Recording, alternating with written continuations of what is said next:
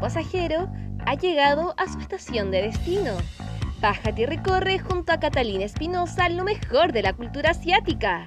Aquí comienza Estación Asia por radiuc.cl. Hola a todos y bienvenidos al último programa de este semestre de Estación Asia, el programa que revisa la cultura asiática tanto tradicional como popular. Hoy revisaremos los tres grandes temas y las noticias de la semana. En nuestra primera parada revisaremos los dichos de un ministro japonés en relación a las comfort women. Luego nos iremos a comentar los animes shonen. Y por último, hablaremos del estreno de Haraway Flash. Estamos muy emocionados de acompañarlos el día de hoy, así que quédense con nosotros mientras revisamos las noticias de la semana.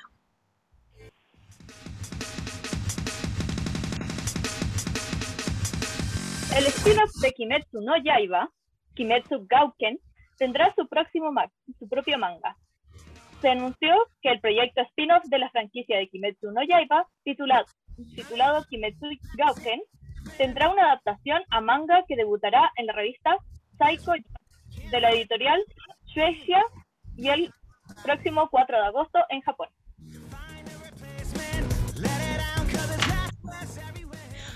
Un animador señaló que Netflix paga los salarios más bajos posibles a los animadores. El, animador Ipei Ichi habló sobre cuestiones de dinero a través de su cuenta de Twitter, afirmando que a los animadores se les ofrecía tarifas bajas en la producción de un anime de Netflix realizado en Mapa.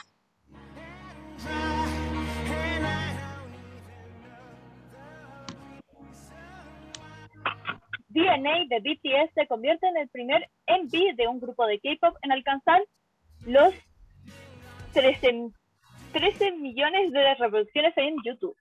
DNA es el primer video musical de un grupo de chicos coreanos en llegar a la marca. Los únicos otros videos musicales coreanos con más de 1.300 millones de visitas en YouTube son Kill This Dog y Do Do Do de Blackpink y Gangnam Style y Gentleman de Psy. Amazon Prime Video estrenará en, exclusiva la exitosa película de anime japonés Evangelion 3.0 Plus 101 Tries Upon a Time el próximo 13 de agosto. Amazon Prime anunció que hoy se estrenará eh, a nivel mundial, excluyendo en Japón, el tan esperado anime de Evangelion. Esto será el 13 de agosto, perdón, ahí estará disponible.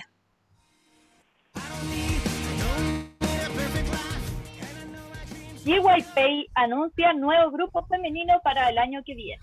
El 8 de julio, JYP Entertainment lanzó un misterioso adelanto de algo titulado Blank Package.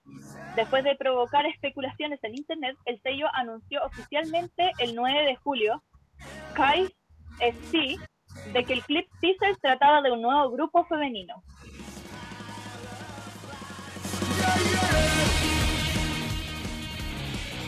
Hechul y Momo terminan su relación. El, día 8, el sello de Super Junior Label SA y el sello de Twice JYP Entertainment anunciaron la, eh, la, oficialmente que ya se habían separado luego de un año y seis meses de una relación pública.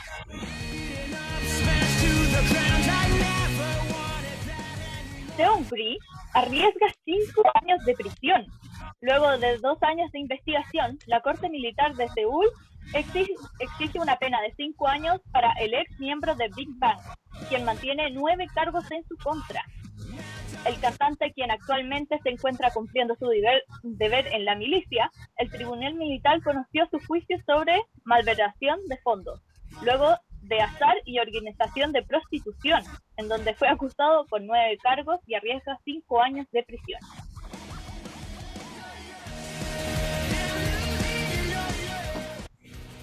Mina se vuelve controversia. La ex miembro de AOA publicó en Instagram una foto con su novio, donde luego se le acusó de que ambos estarían engañando, ya que la persona que aparecía en la foto ya estaba en una relación de hace años y vivía de hecho junto a su pareja.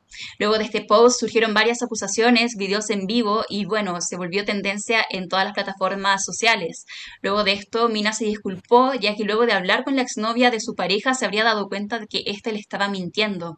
Así admitió su culpa, se disculpó con sus fans y luego actualizó que ya se habían separado con su y que también dejaría de responder sus mensajes privados por DMs. Eh, los comentarios de los netizens se centraron en pedirle a Mina que dejara las redes sociales ya que parecía bastante inestable.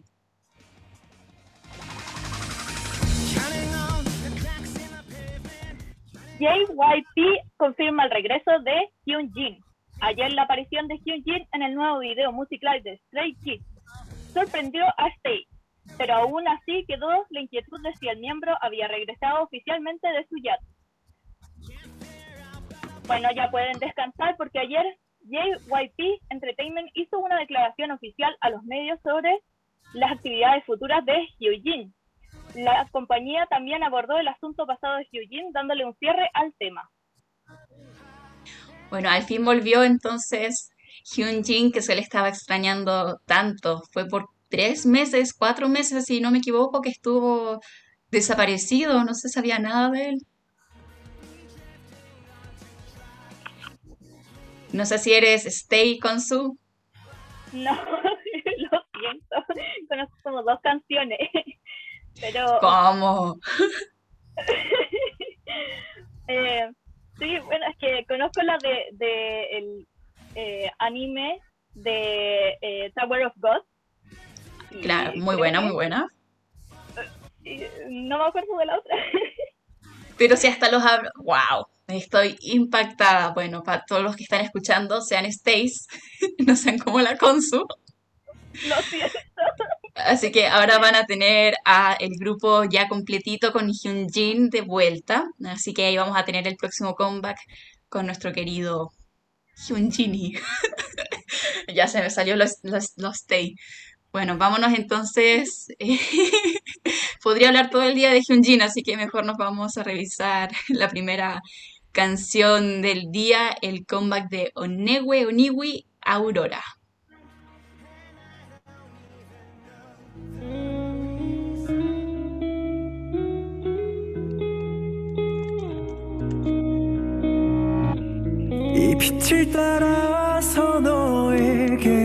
가는 길 하얀 길을 따라가. 가려진 시간 속에 남아 우리가 같은 길을 걸어. 아직 남아있는 너의 찬양에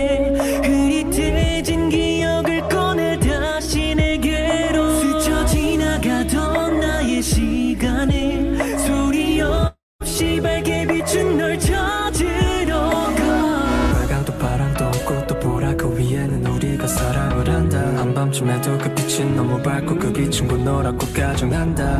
너가 준 오로라는 항상 그 보라색을 띠고 나를 지나갈 때도 I got this on my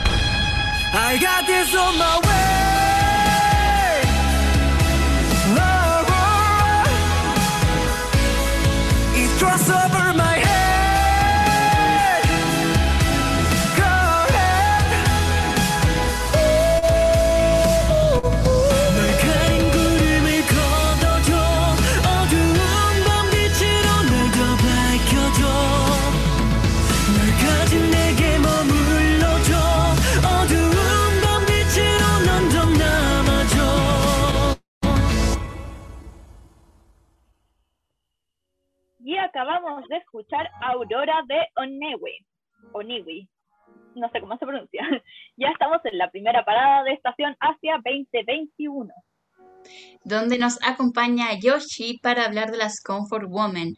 Es importante en este caso contextualizar y aclarar que el tema que tocará no es algo nuevo, sino que de hecho es un, es un tema histórico que involucró el sufrimiento de muchas mujeres y niñas, muchas de ellas coreanas, eh, coreanas también de otros países como China, Filipinas, Tailandia y más.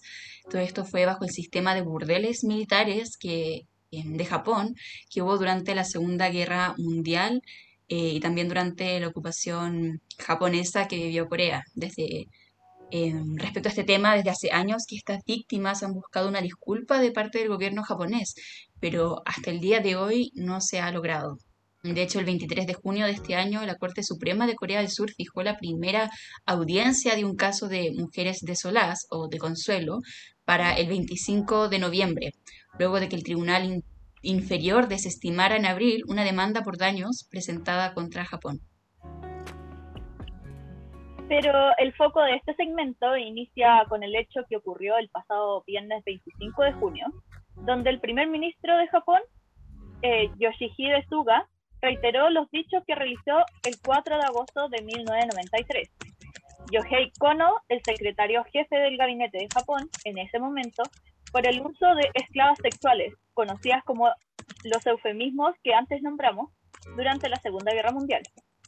Esto pasó en respuesta a una pregunta de un legislador de la oposición. Por ello, Suga se refirió a esta respuesta que hizo Yohei Kono en 1993, donde este lamento lo ocurrido, lamentó lo ocurrido con las Comfort Women y lo que tuvieron que vivir, puesto que fueron reclutadas contra su propia voluntad mediante persuasión, coacción, etc., y sufrieron un dolor inconmensurable y heridas físicas psicológicas incurables. Aunque la declaración anterior no se ha tomado como una disculpa oficial de Japón por parte de las víctimas y de Corea del Pero con afán de entender mucho mejor esta introducción que acabamos de hacer, es que hoy podrán escuchar una entrevista realizada por nuestra compañera a una invitada, una profesora coreana, Min Won-young, que cuenta con varios papers, es investigadora también de la SNU, es decir, Seoul National University, y también hace clases en la Universidad eh, Católica, en esta universidad de historia coreana, entre otros temas. Pasemos a escuchar. Hola Pimin. Yo soy Yochi o Mariana Barrete y el día de hoy no les contaré sobre algo como normalmente lo hago, sino que, como dijeron antes las chicas, entrevistaré a una persona que ahora se encuentra fuera del país. Esta es la razón por la que no pudo estar con nosotros en vivo y por la que están escuchando esto. Y bueno, la entrevista será sobre lo ocurrido con el primer ministro japonés, puesto que involucra directamente a las mujeres de consuelo, tema que podemos profundizar y entender su relevancia gracias a las opiniones que nos dará esta invitada y lo que nos contará. Así que buenas tardes. Ah, muy buenas tardes, eh, me llamo Won Jong-min, académica del Instituto de Historia y al mismo tiempo miembro ejecutivo del Centro de Estudios Asiáticos de la Universidad. Hola, bienvenida a, a Estación Asia. Eh, bueno, gracias por aceptar eh, participar en el programa. Y para iniciar como la entrevista, eh, le quiero hacer una pregunta que es muy importante, que es cómo se encuentra hoy. Ah, muy bien, muy bien, hace mucho calor acá en Corea. Uy, Tenemos aquí no está de frío. Sí, y me acostumbré de clima, o sea, como me, me- ya me acostumbré del calor, eh, eh, calor seco de Chile durante 17 años y Oh. estoy acostumbrándome de nuevamente de una manera eh, nuevamente en Corea. Oh, me imagino, y aquí ahora está haciendo tanto frío. Mucha humedad y clima monzónico, y sí. Pero Bueno, es- esperemos que eh, no sea tan, tan fuerte el calor allá.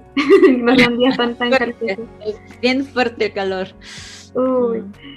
Bueno, y bueno, eh, como pasando ya como al, al, al tema al final que vamos a hablar hoy, desde su conocimiento, eh, ¿qué nos podría decir de qué fueron las mujeres de Consuelo o las Comfort Women? ¿Quiere que te explique un poco el contexto para que tú entiendas?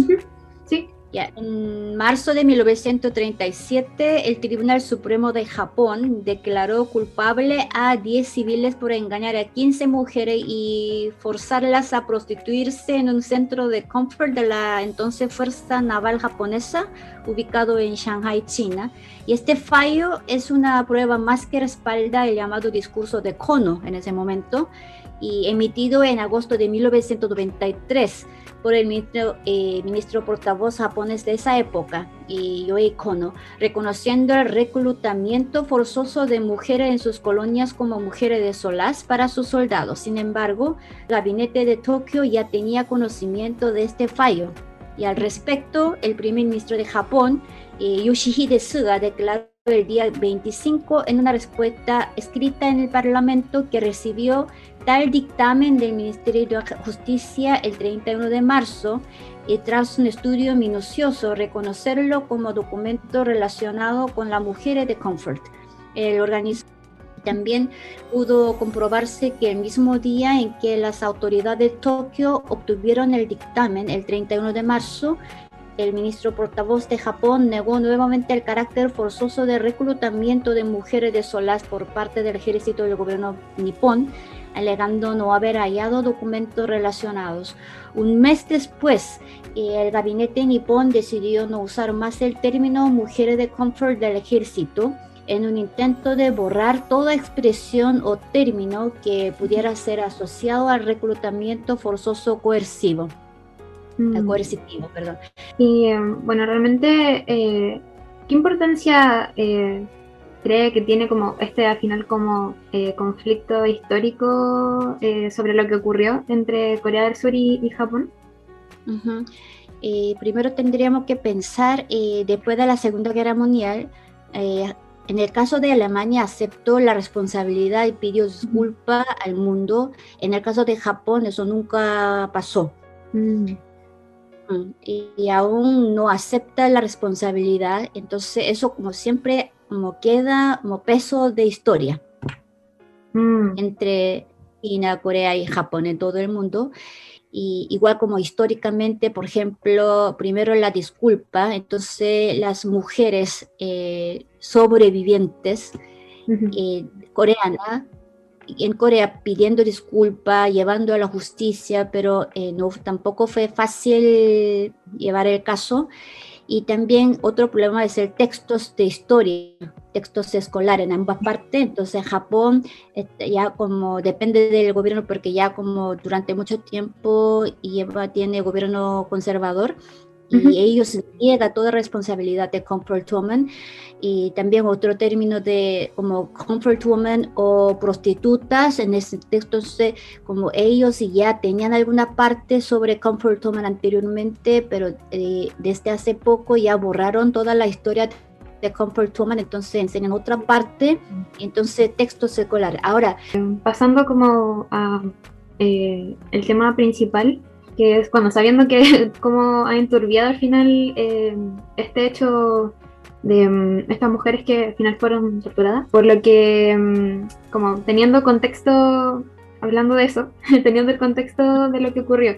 Y lo que ocurrió también este viernes pasado, dado que donde el primer ministro japo- primer ministro japonés, eh, Yoshihide Suga, eh, luego de ser como increpado por la oposición, como que reiteró la línea oficial de, de 1993, donde como el secretario jefe de gabinete de ese momento, que era Yo- Yohei Kono, como eh, Ujú. habló anteriormente, eh, la cual dice que las mujeres de Consuelo fueron reclutadas contra su propia voluntad, mediante persuasión y coacción. eh, y sufrieron un dolor inconmensurable, así como heridas físicas y psicológicas incurables. Eh, bueno, eh, como recapitulando, eh, teniendo en cuenta eh, lo ocurrido con estas mujeres y lo que reforzó Suga eh, el viernes pasado, eh, me gustaría preguntarle eh, si para usted tienen significado como histórico realmente estas disculpas o esto, estas afirmaciones que, que se dio que se dieron eh, hace años. Sea, ahí he estado pensando el término de disculpa en español, en inglés, en japonés y en coreano. Entiendo como la disculpa se, como se entiende como disculparse, no sé, eh, pero en japonés suga nunca reitero disculpa, según lo que entienden coreanos. Mm, en inglés, I feel so sorry, eso no quiere decir que me disculpo, ¿me entiende? mm, entiendo, entiendo, sí. Eso, claro, porque nunca pidió disculpa, nunca reitero disculpa y ahí revisé la noticia, claro, en coreano, revisé toda la noticia eh, en Corea y que Suga, el, eh, como Suga nunca pidió disculpa, nunca reitero disculpa, pero siempre dice lamento. Mm, entiendo. Es distinto como, sí, lamentar. Es distinto, como disculparse y lamentar eh, eh, como tiene diferentes matices, ¿me entiende? Ujú. Yo creo que es el tema de término o tema de traducción también. Sí, yo creo que fue por la traducción más que nada, sí. Claro, entonces, busqué en distintas partes, pero como que ahora entiendo realmente como su perspectiva al final con, la, con lo que puede significar la palabra en sí. eh, Eso. me imagino. claro. mm, O sea, al final como que como- para usted no tiene como mucho, lo siento, No. me interrumpí. por eso no tiene mucho sentido, porque como nunca acepta, nunca ha aceptado responsabilidad y que nunca menciona, nunca menciona, revisa muy bien la noticia, como en ninguna parte menciona que como eh, nosotros nos disculpamos sobre los comfort women, porque siempre dice eh, lamentamos, lamentamos todo lo que ha sucedido. Es un Mm, tema de discurso también. Entonces, todo lo que ha sucedido implica y es un término muy vago. Entonces, siempre por esa razón, como este tema siempre está en vago, en la nube. mm. Entonces al final como que no tiene mucho significado. Claro. Mm, Entonces, cuando ve, eh, cuando uno ve como estudiante extranjero, ah, porque Japón pidió disculpa, reitero disculpa, entonces, ¿cuál es el problema? Pero por parte de Corea o a veces por parte de China y nunca aceptaron, eh, nunca aceptaron la disculpa.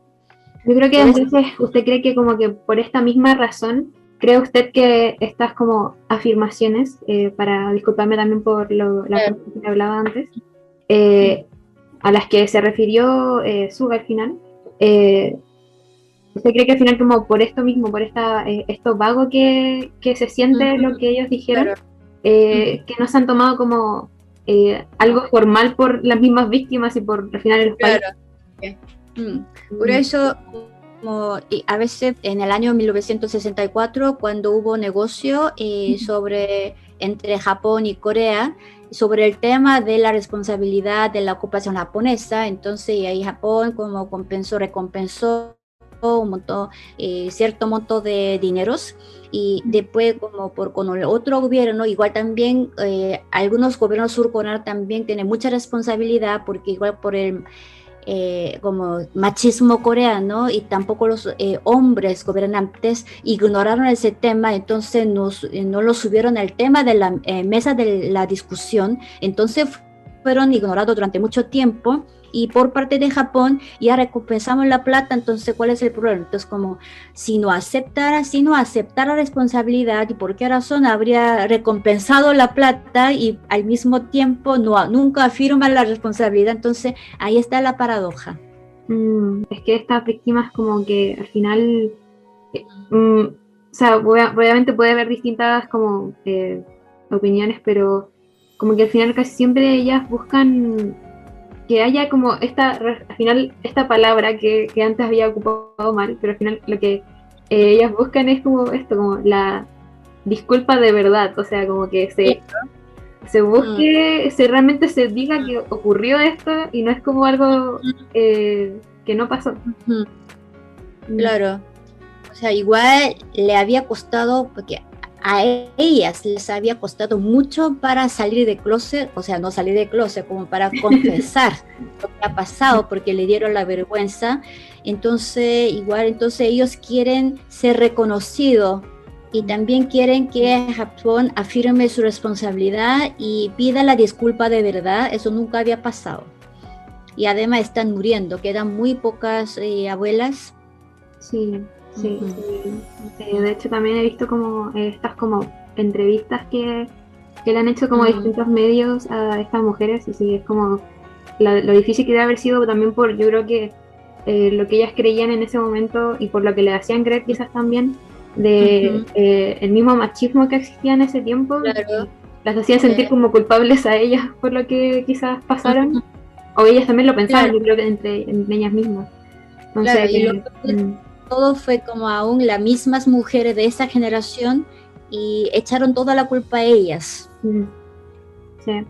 Y respecto en lo que ocurrió eh, eh, con estas mujeres, ¿cree usted que es necesario que este tema se siga hablando hoy en día? eh, Yo creo que sí. Ahora quedan muy pocas abuelas, pero igual este tema puede repetirse en el mm, futuro. Claro. Y en cualquier campo de batalla en el mundo sacrifican a las mujeres. Sí, eso lo sabemos. Claro, entonces dejar un ejemplo muy claro es bien importante, yo creo. Usted como que se, se tenga como pronto eh, este, este hecho al final, eh, o en algún momento esperemos que también se tenga eh, como escrito y que para que al final no se vuelva, no- ojalá no se vuelva a ocurrir, no, no vuelva a ocurrir nunca más al final, lo que tuvieron que pasar eh, estas mujeres. Eh. Y eso al menos tengo por, eh, por decir yo. Y no sé si usted también tiene algo más que quisiera agregar como, eh, a- no sé, como de la entrevista que quiera recalcar o que quiera, eh, no sé, como decir antes de que terminemos la entrevista. Ya, eh, tengo curso cultura, historia de cultura, historia de cultura de Corea y cultura comparada entre Asia, América, Corea y América Latina. Eh, Chile está geográficamente lejos o culturalmente también lejos del mundo asiático, entonces ustedes y podrían observar este tema eh, desde perspectiva muy objetiva. Pero eh, ojalá que puedan ver las noticias, eh, no solamente noticias de ahora, porque tampoco la prensa tiene su filtro, entonces ojalá que pueda observar los textos escolares, si pudieran, y los documentos antiguos de la ONU desde 900 y la Segunda Guerra Mundial, y leer papers. Al final es como llamar a que, bueno, si realmente nos como interesa al final la cultura asiática, también, si es que también nos gusta la historia, mezclar esas dos cosas y, y informarnos también y buscar. Y aparte que ahora tenemos, eh, sabemos que hay cursos también para aprender sobre eso, porque no todos sabemos. Bueno, yo no sabía y ahora como que ya tengo ganas de, de entrar a esos cursos. El Centro de Estudios Asiáticos ofrece el certificado de estudios asiáticos. Eso ahora también las personas que nos van a escuchar también van a poder saber. Así que eso realmente. Eh, muchísimas gracias por, eh, por la entrevista. Ok, estamos en habla. Chao. Hola, hola. Chao.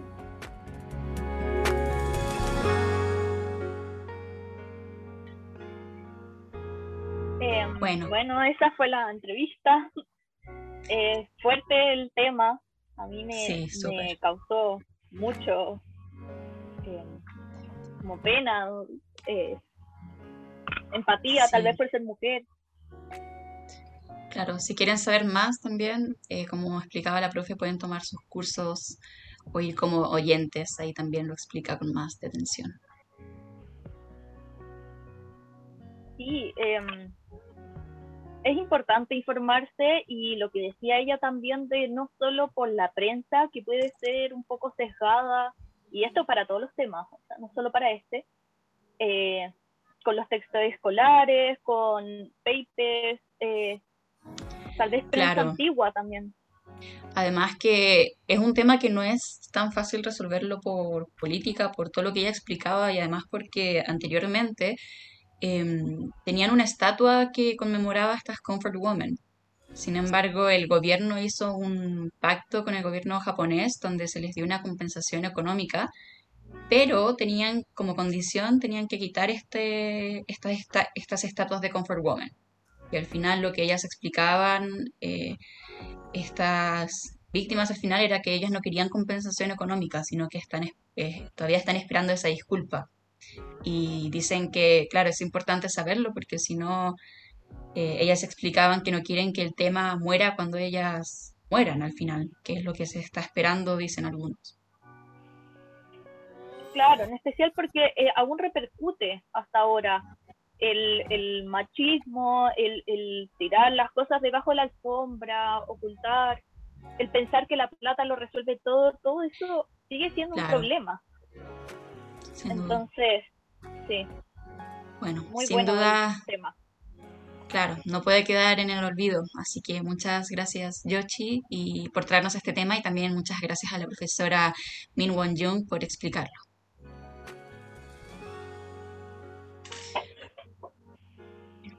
Y pasemos entonces a la segunda canción del día, Permission to Dance, el comeback de BTS.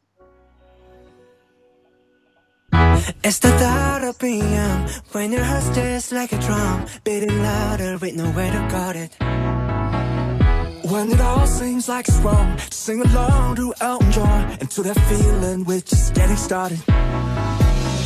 When the nights get cold and the rhythm's got you falling behind.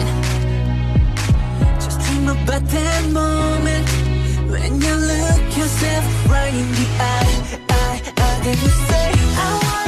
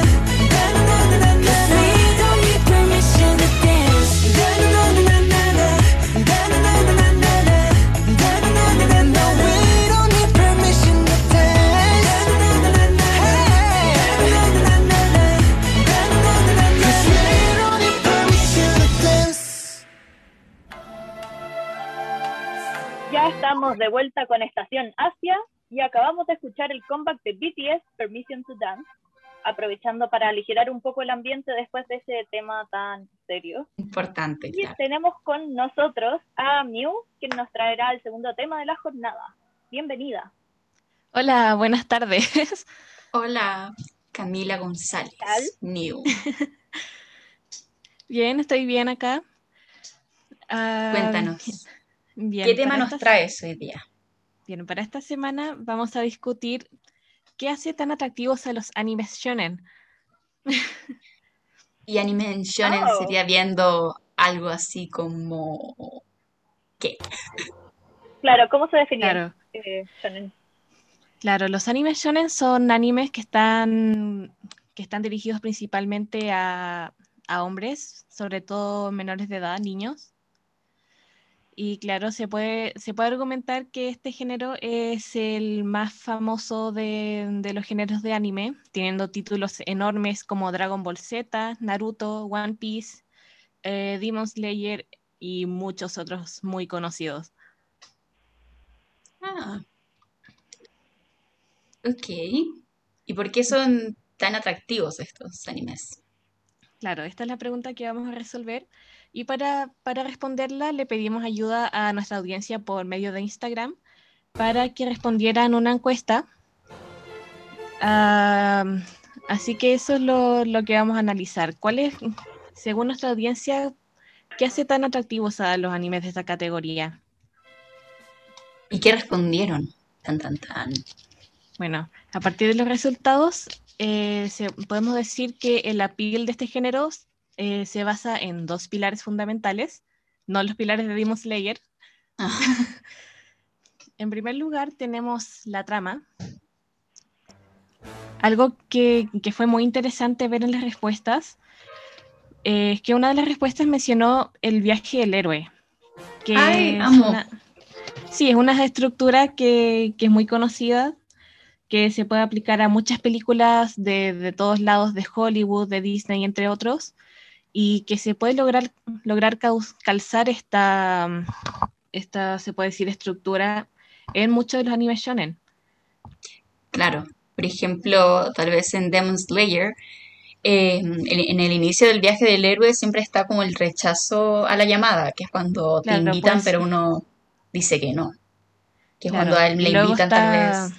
Y luego está después de eso el encuentro con el mentor. Claro, y notable en Demon Slayer, o sea, cuando se encuentra ahí con quien literalmente va a ser su mentor para poder Claro, que literalmente es su en- mentor. Y, y no solamente tiene un mentor, tiene varios mentores, se puede decir. Exacto. Claro, en Naruto también tiene como 800. Claro, en Dragon Ball Z también. Claro, y es lo típico, por ejemplo, cuando a Harry de, de Harry Potter, no, Harry Styles, le dicen, tú tienes que ser un mago, y él dice, claro, no, gracias, yo quiero ser normal. Entonces siempre está como esta, este rechazo, el mentor, cruce del, del umbral. Son bastante Claro, la caída del héroe, la vuelta del héroe.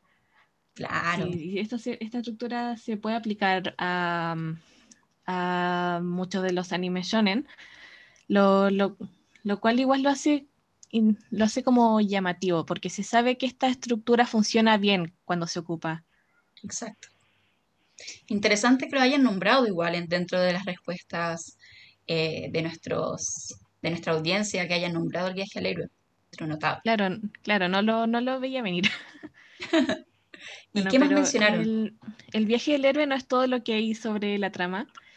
También se mencionó harto la presencia de una historia profunda y la acción presente durante la historia, esto sea en peleas o discusiones o momentos de tensión, que también son elementos que llaman mucho la atención en la audiencia al momento de, de escoger animes. ¿Y, Claro. y cuál sería como una, una cosa profunda, un tema profundo? Como por ejemplo. Ah, bueno, la historia profunda. Creo que con, que con eso se referían más a, a tener como la historia bien distri- distribuida en, en distintos personajes y que cada personaje le dé como más profundidad a su historia. Cosa que si un personaje no está, eh, la historia no se sentiría completa. Claro, o tal vez, por ejemplo, el que tengan causas nobles, como esta historia profunda, que tenga, no sea simplemente pelear por pelear, sino que también tengan toda una historia, una justificación de por medio. Claro. Claro, una como psicología por detrás o un tema filosófico, Eso. problema moral. Claro, y qué bueno que, que, que hablaste de eso, porque ahora el segundo pilar, que son precisamente los personajes. Entre Uh, las respuestas que, que mencionaron, eh, se repitió harto la mención del, del vasto cast de personajes, lo cual permitía al público poder sentirse representado o interesado en al menos un personaje. Pero muchas Mm. veces eh, los protagonistas comparten características como el ser carismáticos o no darse vencidos fácilmente, lo cual apela sobre todo a los más pequeños, eh, los cuales miran a estos protagonistas y los ven como modelos a seguir, como yo quiero ser como ese protagonista que estoy viendo. Siempre mencionan dentro del mundo de la literatura, eh, así como básico, que la razón para que el lector siga leyendo es que tenga una, que se relacione, que se identifique con el personaje y que sienta una, una emoción, un apego que el que tú mencionabas al final, que sucede lo mismo con estos animes, que uno se Claro. identifica, le agarra cariño. Claro, entonces tienes muchos personajes y, y claro, puedes que te identifiques con más de uno, puedes que te identifiques con uno, o puede que te que encuentres como algo pequeño en varios personajes que, que te haga como quedarte viendo la serie. O con el villano también. Claro, con el villano también pasa. Ay, a mí siempre me pasa que me identifico con el, el, el que ponen de miedoso o de Ah, chistoso o Ah, de sí, algo sí, así. claro, el Kimetsu claro. no Yaiba siempre me acuerdo del, del, del rayo y que en verdad yo lo encuentro tan eh, como... Yo saldría corriendo como él y todos los demás casi que son suicidas, pero... Pero sí, eh, por eso a mí me gusta ese personaje, por lo menos. Así que amo. encuentro toda la razón. Bueno, eh, muchas gracias, Miu, por hablarnos de este tema. Eh, a mí me gusta personalmente el villano, así que un poco distinto ya la Consu. Y bueno, esperamos escucharte también el próximo semestre. Así que Claro, que tengas buenas gracias. vacaciones. Gracias a ti. Y ahora pasamos a escuchar el tercer tema de esta jornada. Es un- una canción de un grupo que a mí me encanta que se llama Super Beaver y es, la canción se llama Namae wo Yobu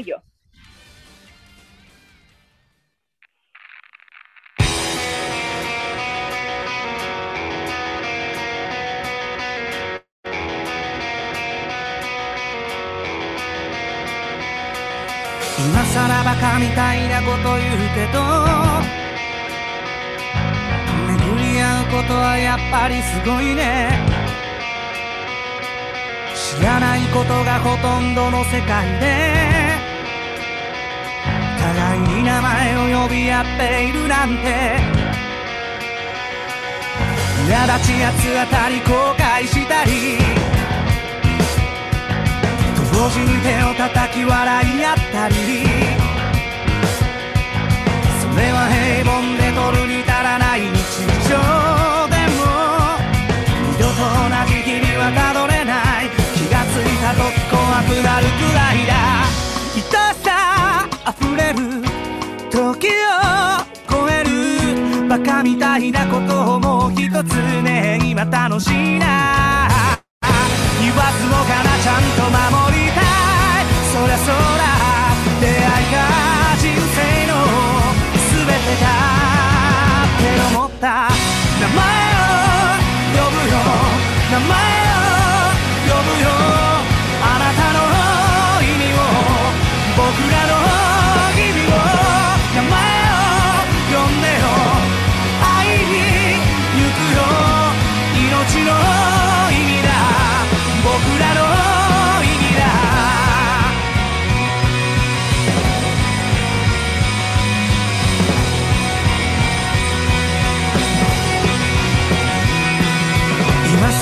いても恥ずかしいけどあの時はごめんなって思うこと脈絡もなく伝えられる関係それを大切と言わずになんという。愛しさ溢れる時をバカみたいなことをもう一つね今楽しいな。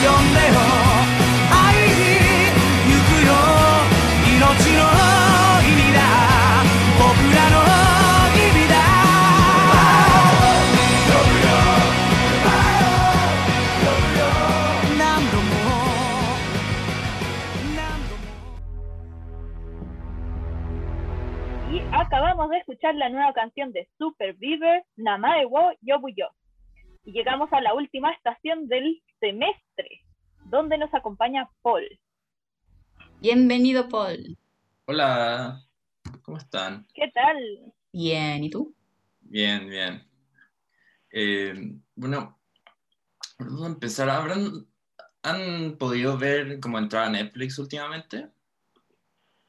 Sí. Ah, ¿Sí?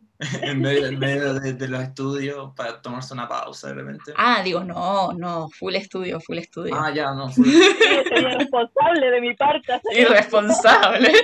Ya, o sea, eh, ey, mientras sea moderación está bien. Claro, claro. Claro, no, si un episodio es un episodio, Uno. Pasan a ser Solo. Ay, no, pero En primera, en segunda. Claro. eh, bueno, yo, yo sí entré igual un poco a Netflix, tengo que decir, eh, especialmente la, la semana pasada, porque últimamente empezaron a, a meter harto una- unas series con, con hartos títulos portadas con, con robots y mechas. ¿Entienden? A mí me gusta eso. Eh, Ok.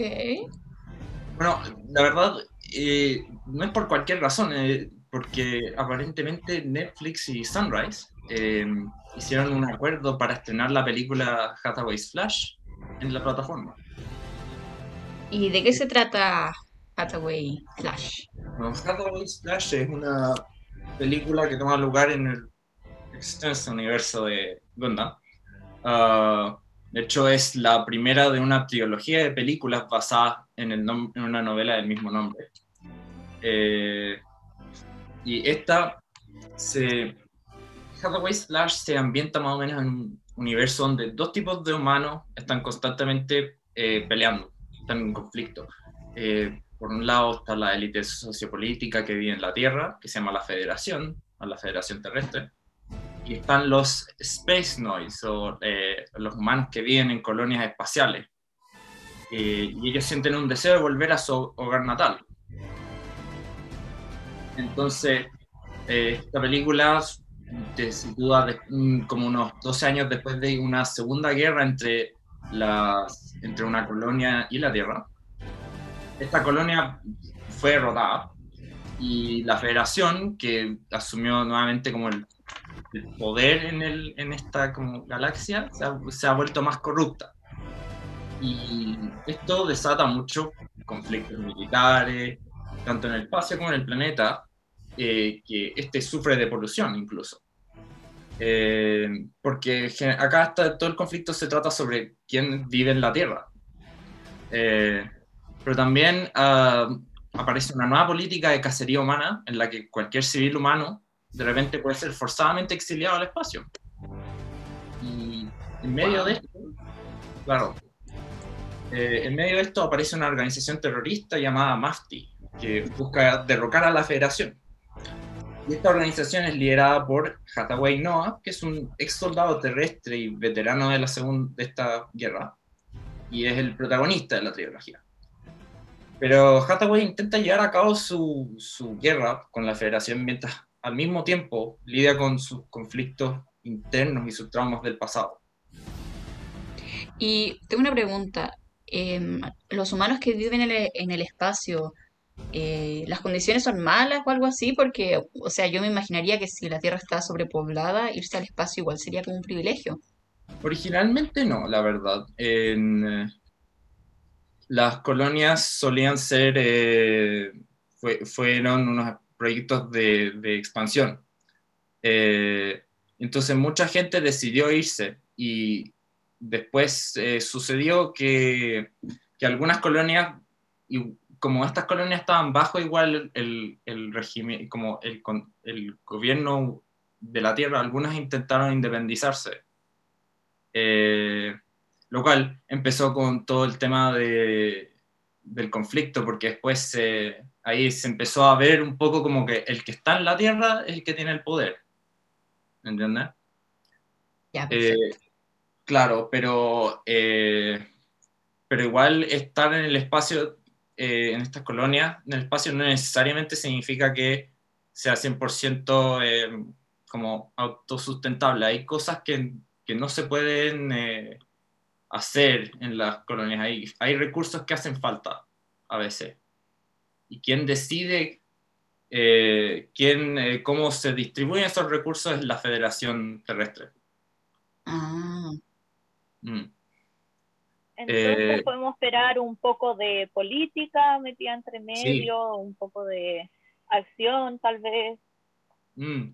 No, claro, en todas estas series Gundam, que la verdad son... eh, a a veces se les asume que es todo el tema del, del robot, que es como una arma de masivo poder, pero que es, que como generalmente se ve el género mecha, pero la verdad, eh, en todas estas series y especialmente en Hathaway Slash, se demarca mucho el aspecto político-social, eh, los conflictos étnicos un poco también, eh, y especialmente harto la guerra y sus consecuencias.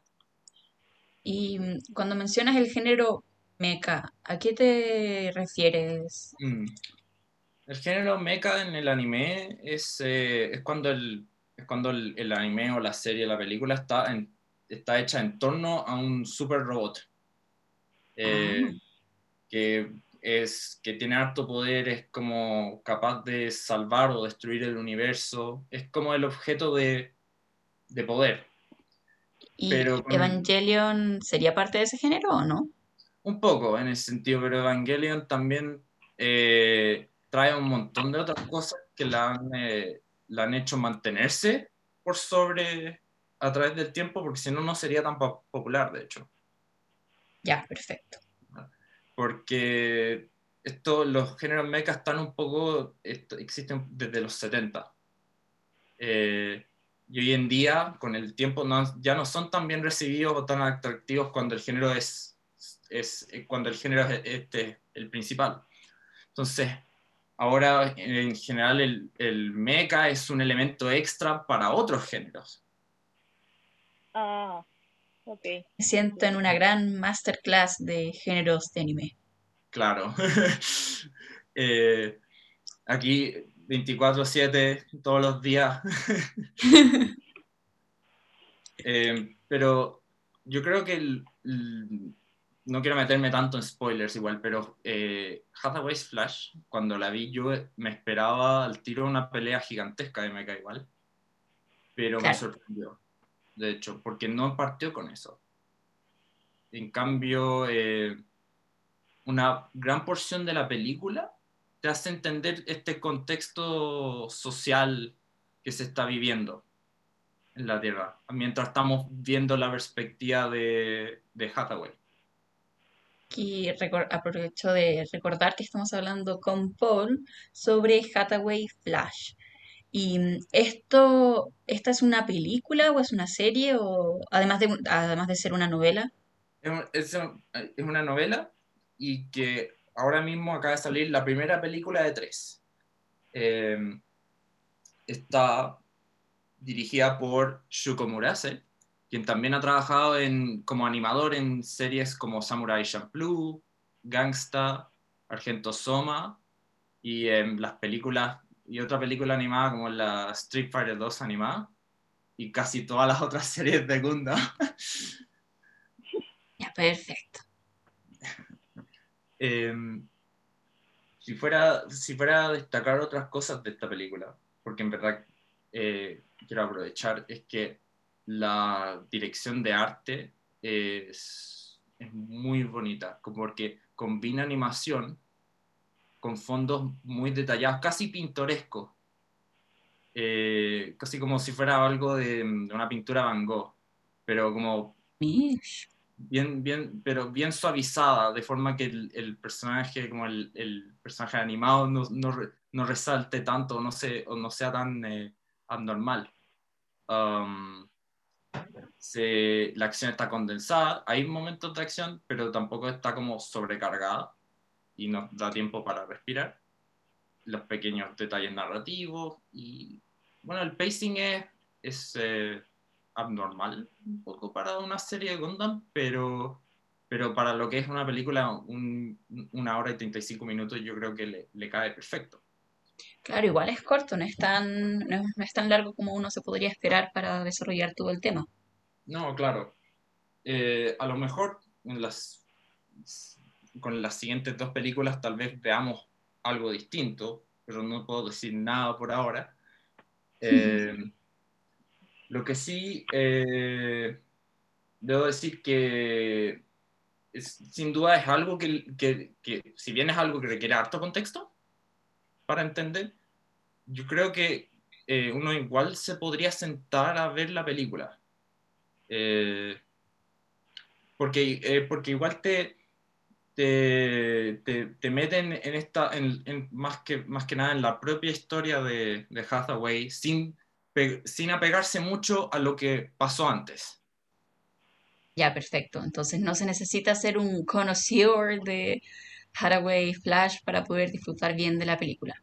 No, claro, yo creo que la verdad uno se puede sentar y si es que eh, y verla y tal vez la puede disfrutar y si es que quedan dudas, eh, claro, ahí tal vez hay una necesidad de ver las otras series de Gundam, pero igual para eso eh, Netflix decidió subir un montón de otros títulos para que pudieran alcanzar.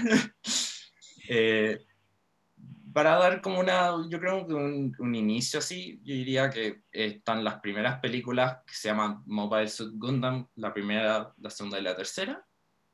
Después viene una película llamada eh, Char's Counterattack o el contraataque de Char.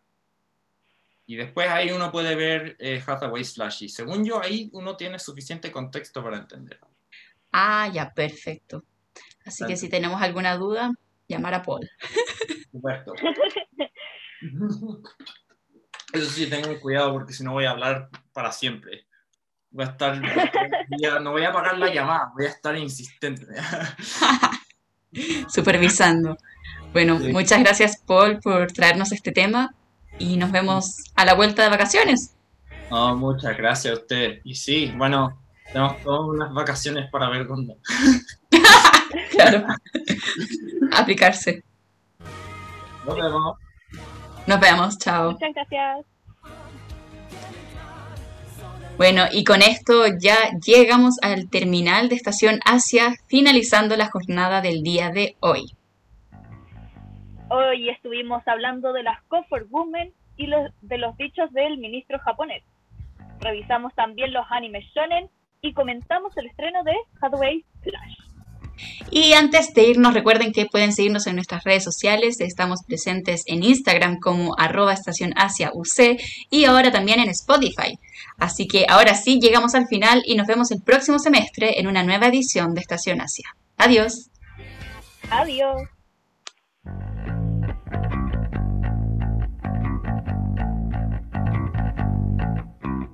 Lo mejor de la cultura asiática no se puede recorrer en un solo viaje. Catalina Espinosa te espera el próximo viernes a las 3 de la tarde en la misma parada. Esto fue Estación Asia por Radio C.